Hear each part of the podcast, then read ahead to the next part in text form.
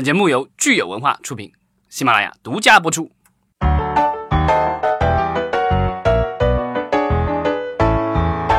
欢迎大家收听新一期的影视观察，我是老张。我是大米，大家好，我是石溪。呃，今天还是要跟大家说一声新年快乐，因为是二零一九年了，对，二零一九年年第快乐一期节目，新年快乐新的起点，新的征程。但是我们的抽奖还是在继续。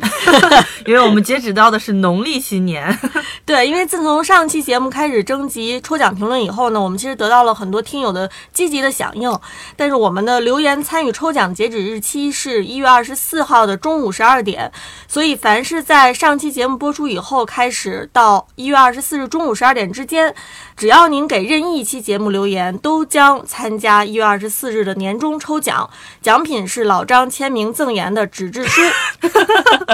为什么我要笑呢？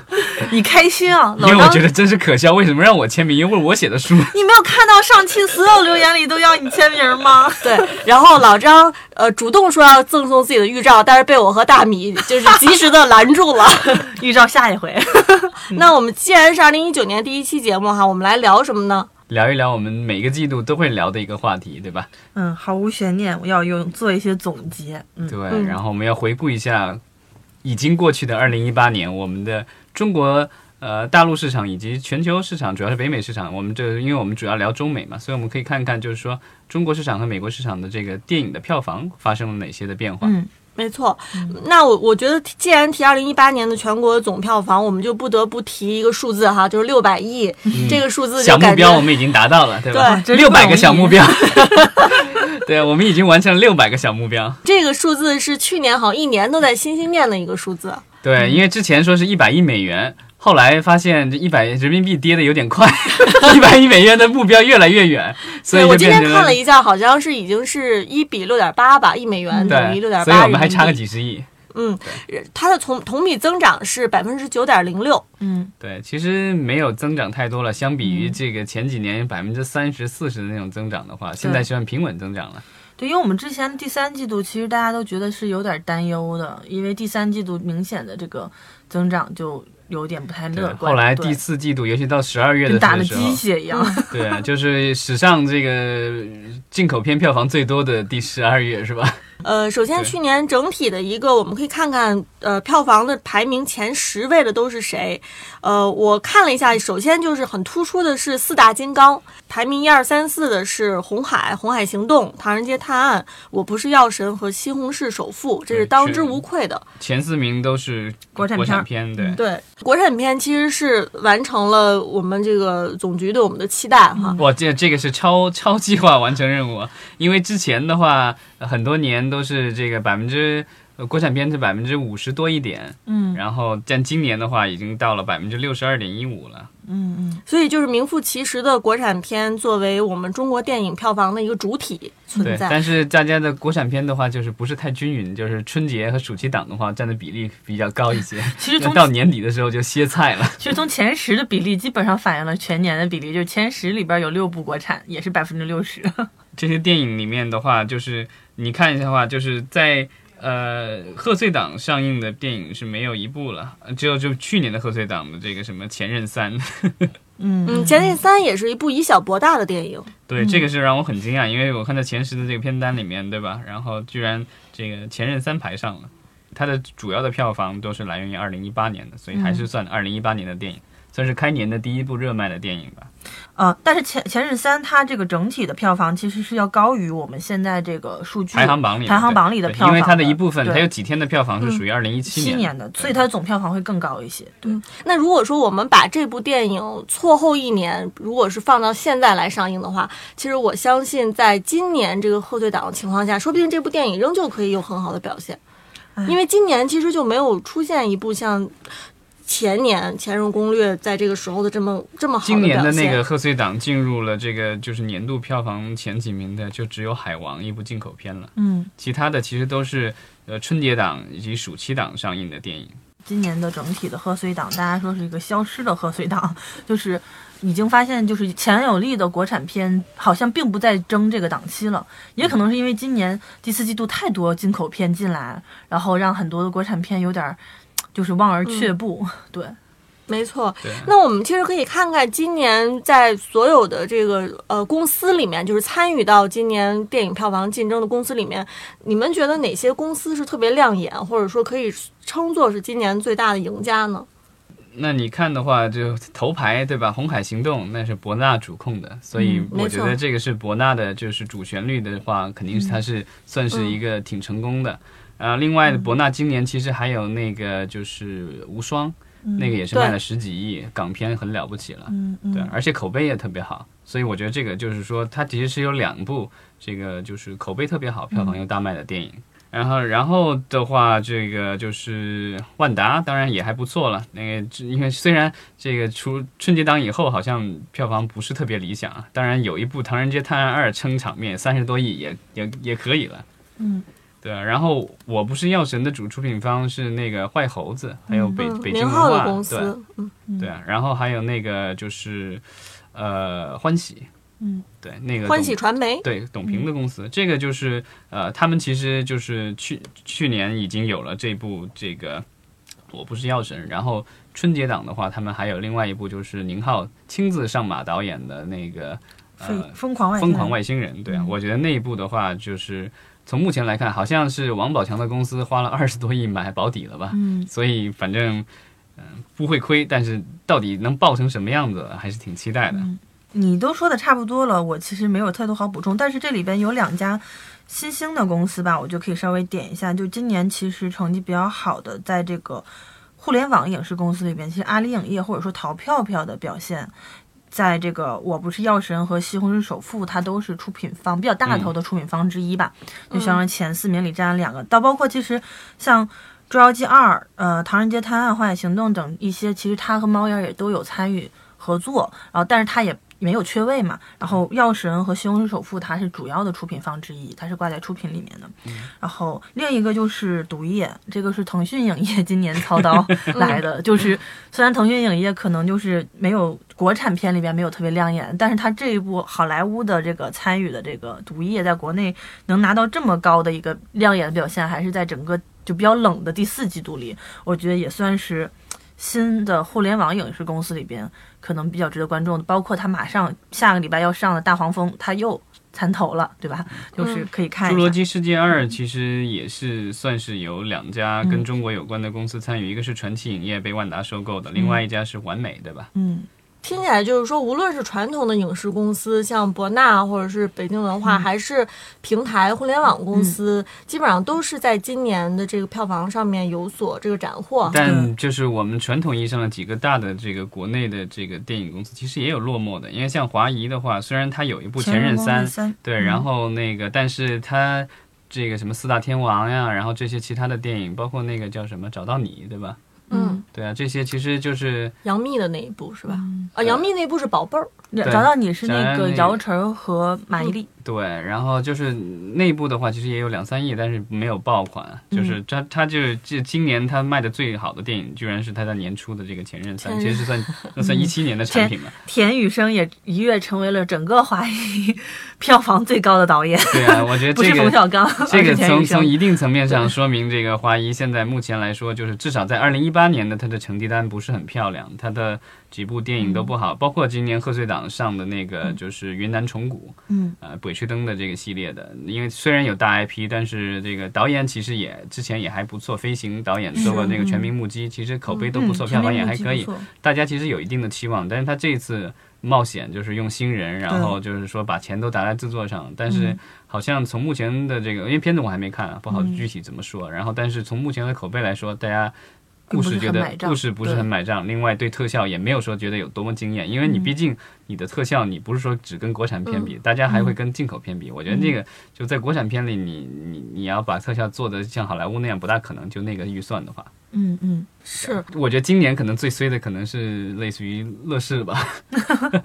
对其实像今年，呃，光线整体也并不是很亮眼吧，但是它有一部《超时空同居》，其实我们做上半年盘点的时候还是不那。部就接近一个新导演，然后接近十亿的票房，对对我觉得这部已经是很好了其。实光线现在已经慢慢的在它的类型片上面找出了它自己的整体的定位了，就是青春，或者是青春加一些复合的爱类型的，比如说像爱情比较打年轻人市场。场、小清新的，还有动画这种，就整体就非常的年轻。虽然它可能很难，因为年轻人本身的这个市场，它可能不会出现一些像大喜剧或者什么那种大的爆款，但是它如果吃透了的话，也算是一一枝独秀吧，这样子对。嗯，然后今年其实贺岁档的话，我们有一部电影也创了一个记录了，嗯就是我这地球上最后的夜晚，对这个创下了记录，虽然这个不是特别好听的一个记录 就是好像是这个次日票房跌幅最大的电影，跌幅多少？嗯，这个数字就是百分之九十六。嗯，就是第一天有二点二二亿多的票房，然后到第二天只有一千多万，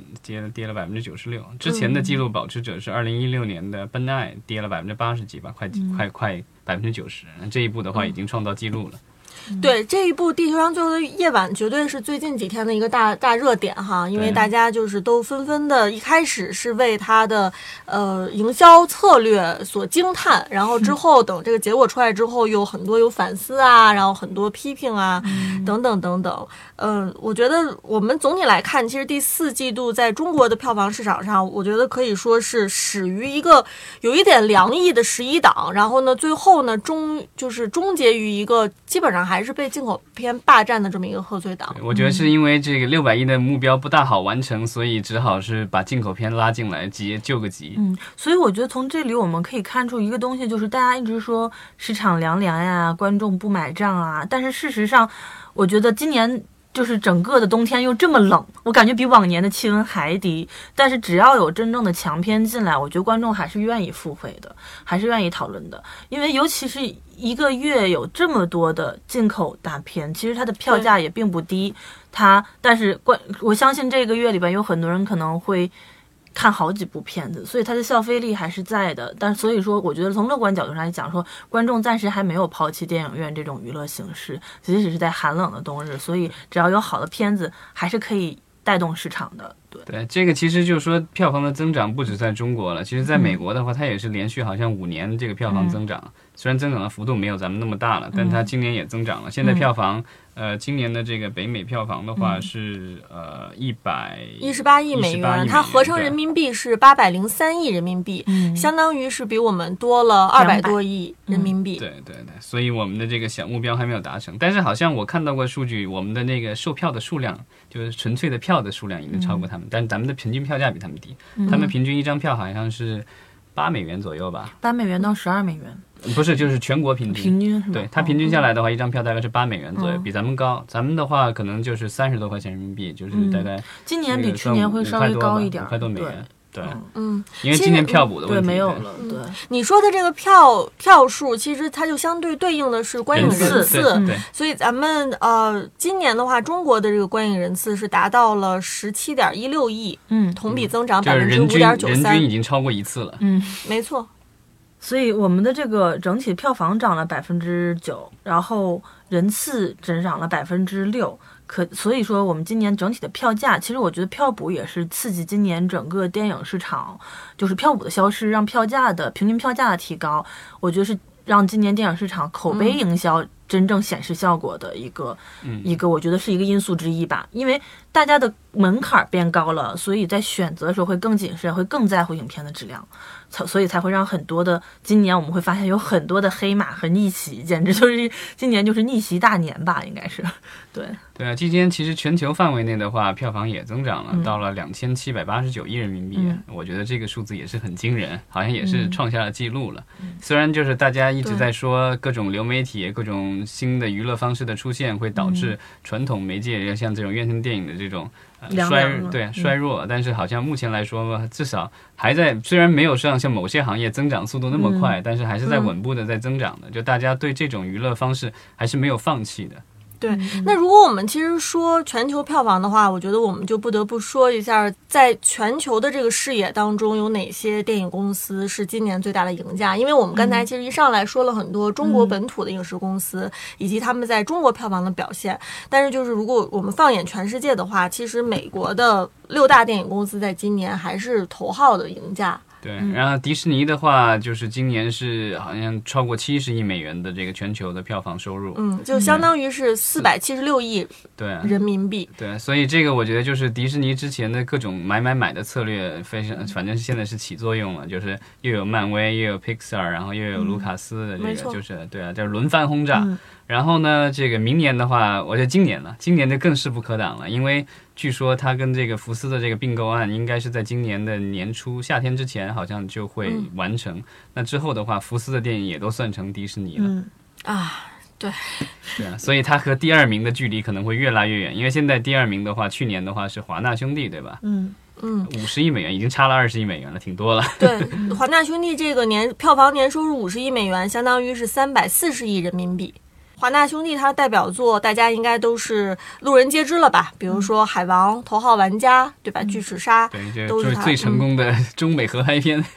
对，巨齿鲨，呃，当然海王就是我觉得大家呃，其实就是现在这个热度还没有过去。我看海王它在这个北美呃票房也是相当不错的。对，然后在中国的话已经快二十亿了，然后二十亿人民币，然后全球范围内据说很快就要过过九亿美元了。哇塞！因为我记得之前，因为这部《海王》是在中国先上嘛，我们当时还讨论过，说，哎，会不会它在中国的表现，呃，大大好于它在北美的表现？结果发现说，其实，在北美也是大家很买账的这一部片子。对，所以这部就是属于在世界各地都受到欢迎的一部电影了。没错，一个电影卖到快十亿美元，就基本上就哪儿都看了。嗯。然后在这个除了迪士尼和华纳兄弟以外呢，其实派拉蒙的，呃，二零一八年的票房收入也是相当不错的。当然，这个它跟第 第四、第二名之间的差距似乎也有点大。对，它是呃二十二亿美元。呃，但当然，它的几个几有系列片那个《碟中谍》还是卖的不错的。然后另外就是这个，其实国内也引进了，就是那个恐怖片《寂静之地寂》。静之地，嗯对，二十二亿美元，相当于是一百五十亿人民币。嗯，所以它它的票房年收入是迪士尼的还不到三分之一。其实是更换换句话说，迪士尼总的收入就是华纳兄弟和派拉蒙加一块儿，差不多跟尼迪士尼是一样的，啊，没错，二三名加总等于第一名。其实这就在在全球范围内来说的话，其实中国的有不少电影已经进入了这个就是我前二十，前五十吧，嗯，前一百吧，算是算进入了前一百。其实我们有有排名靠前的有，有有对前，但是我觉得就因为我看了美国的 Box Office Mojo 的这个一个一个统计，但他我觉得他遗漏了一个片子，就是我不是药药神神，对嗯，我不是药神的话，按照他的这个排行的话，我看了他的数字，大概能排在他有四亿五千万的，这能能排在这个第十八名。嗯，我可以看一下，就是他统计出来的有多少部这个国产片，呃，或者是合拍片进入了这个就是全球的这个大榜单，对。十三名是这个《红海行动》，是我们的这个年度冠军，然后然后之后是《唐人街探案二》，然后是这个《巨齿鲨巨齿》。鲨嗯，对，所以我觉得他遗漏了这个我们这个国产的榜单上的那几部电影，不知道为什么。可能是因为他们还没有开始进行海外的发行。呃，对，因为像《红海行动》没有因为它是统计》的国外已经放。他统计的是这个全球的这个票房。对我的意思就是说，他们的全球发行还没走完，所以他们觉得可能暂时不应该算到这个年度里。我觉得就是老美 忘了，把我们的这个有些电影遗忘了。然后那个就是太不严谨了。二十四二十四位是那个《捉妖记二》，因为你看它这个用的其实都是国外的发行，嗯就是发行商。对他他填填的那个，它的这个数据来源也偏向于国外的发行商。对，嗯那有可能就是说他没有北美发行的话，他有可能就没有人提供那个数据。对，或者北美发行还没做，他也就不给他提供这个数据。然后那个其实迪士尼的话，就是它作为最大的赢家，其实你你看那个榜单，你就会发现，因为它一家公司就占了这个前二十名的这个一二三四五五部电影占到了前二十名，全球范围内。嗯，迪士尼势头非常猛哈，我们看看二零一九年它还有什么大招要放出来。嗯，还有还有好多招呢，还有福斯的那个很多招，而且我觉得大家都在期待的就是说，他收购福斯以后，然后呃 X 战警对 X 战警加入了这个就是加入漫威嗯宇宙以后是怎么样子？嗯，我们刚才其实一直在说各种榜单，然后各种数据哈。我觉得最后大家可以来感性的聊一聊，就是我们每个人轮流说，你们对于一八年现在回顾过去，觉得有哪一个大的事件或者哪一部电影是自己感受最深的，自己最受触动的？嗯，老张先来吧。呃事件和电影，对吧？这个今年其实影响对电影圈，其实我觉得对今咱们国家电影圈影响最大的事件和电影就是崔永元举报 以及这个大轰炸。大轰炸属于一部在中国没有上映，但是对中国电影业这个影响无穷大的一部电影。那还不如说手机二呢。但我我我的感想是，既然范冰冰已经认罚了，我觉得也许将来她的一些呃电影或者电视剧的话，还是有机会面世的吧。嗯只是说，我不知道他到时候是不是会要在宣传当中要做一些公开的道歉或者忏悔之类的，我不知道。嗯其实说真的，我觉得当时咱们在夏天的时候，一边吃着西瓜，一边关注崔永崔永元这件事儿的时候，其实谁都小私娱乐圈，对，其实谁都没有想到这件事儿最后会朝一个这么突飞猛进的方向去发展哈，就好像它最后波及的这个面儿，的确是远远超乎我们当时的一个想象。对啊，就是不但是把大牌演员们都拉下马了，然后各个工作室、导演、编剧，然后是制作公司，好像全部都为此付出了沉重的代价。就是让整个行业今为今年年底的这个寒冬助了一把火，加了一把油。对，本来今年就说这个经济在放缓嗯了，然后再一看这个整个行业还不合规，然后这个要受处罚，这个就让大家对这个投资的这个意愿就更低了。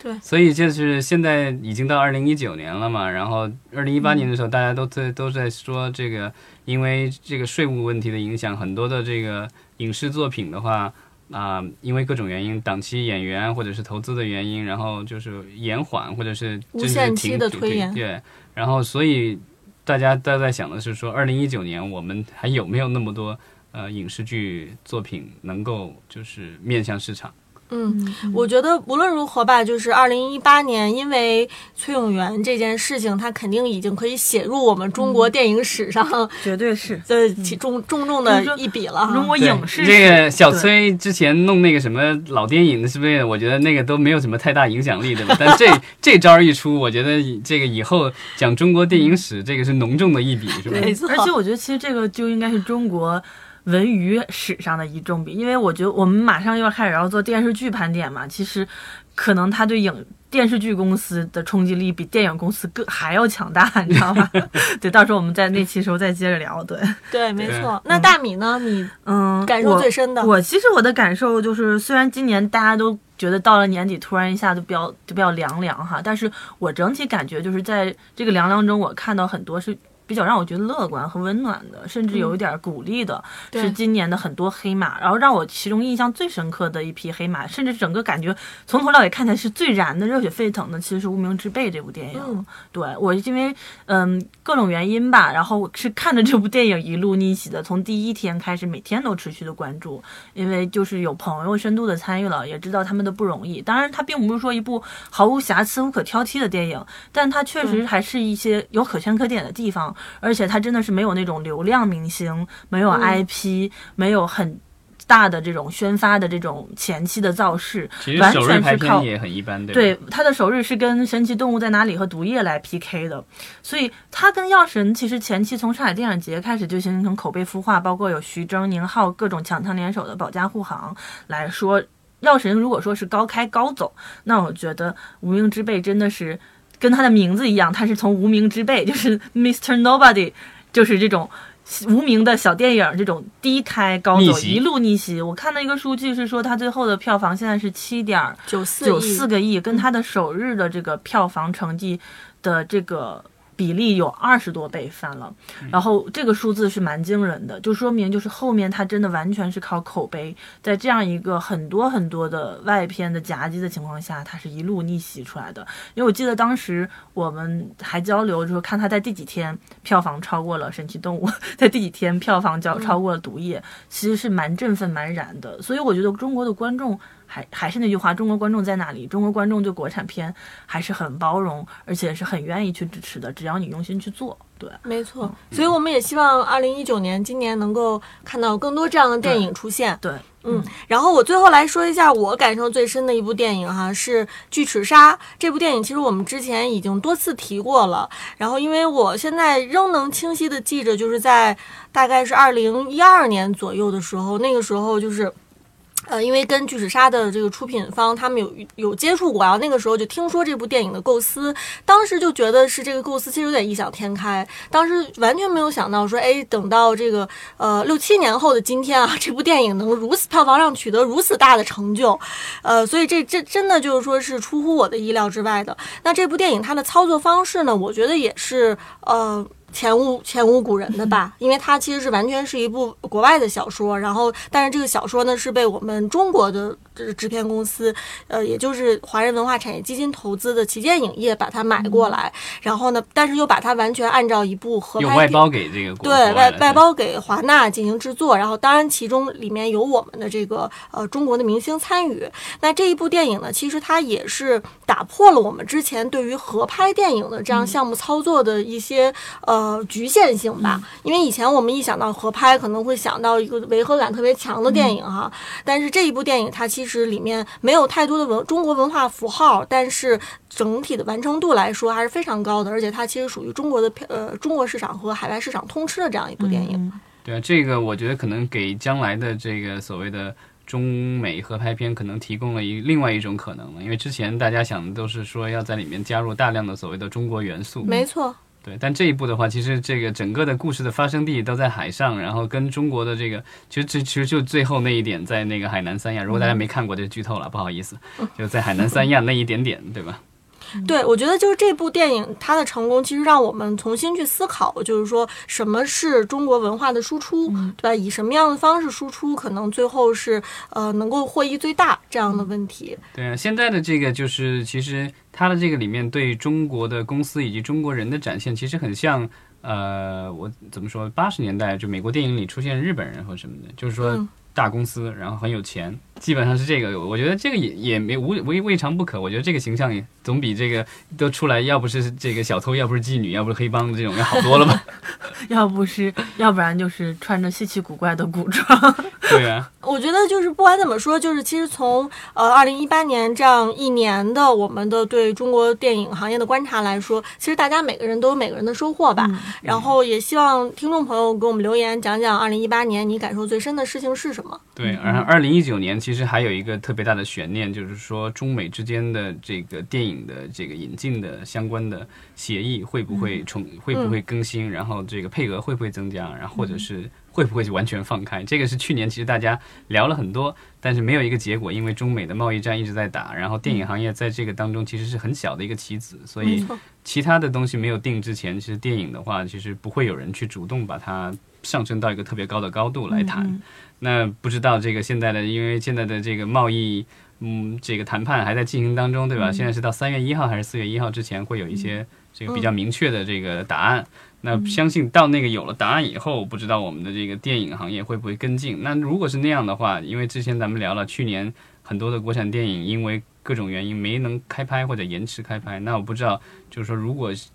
真的把这个进口片放开的话，会不会对国产电影产生巨大影响？因为首先可能去年的这个产量不是特别够，嗯，然后的话就是说今年如果是进口片增加的，因为去年的话进口片其实在中国，呃，表现不是那么理想嘛，只有百分之这个四十几的这个市场份额，其实比往年其实是下降了一些。嗯，那如果是今年的话，不知道会是什么样的状况。然后另外的话。今年还会不会是贺岁档照样能够有进口片进来？那暑期档会不会有？嗯，那我们就拭目以待吧。好的，好，期待二零一九年大家多看电影，身体健康。对，少吃零食，多读书。看电影不要吃爆米花，不然不然被人骂。为什么？为什么？对啊，你看过那个《寂静之地》就明白我的意思。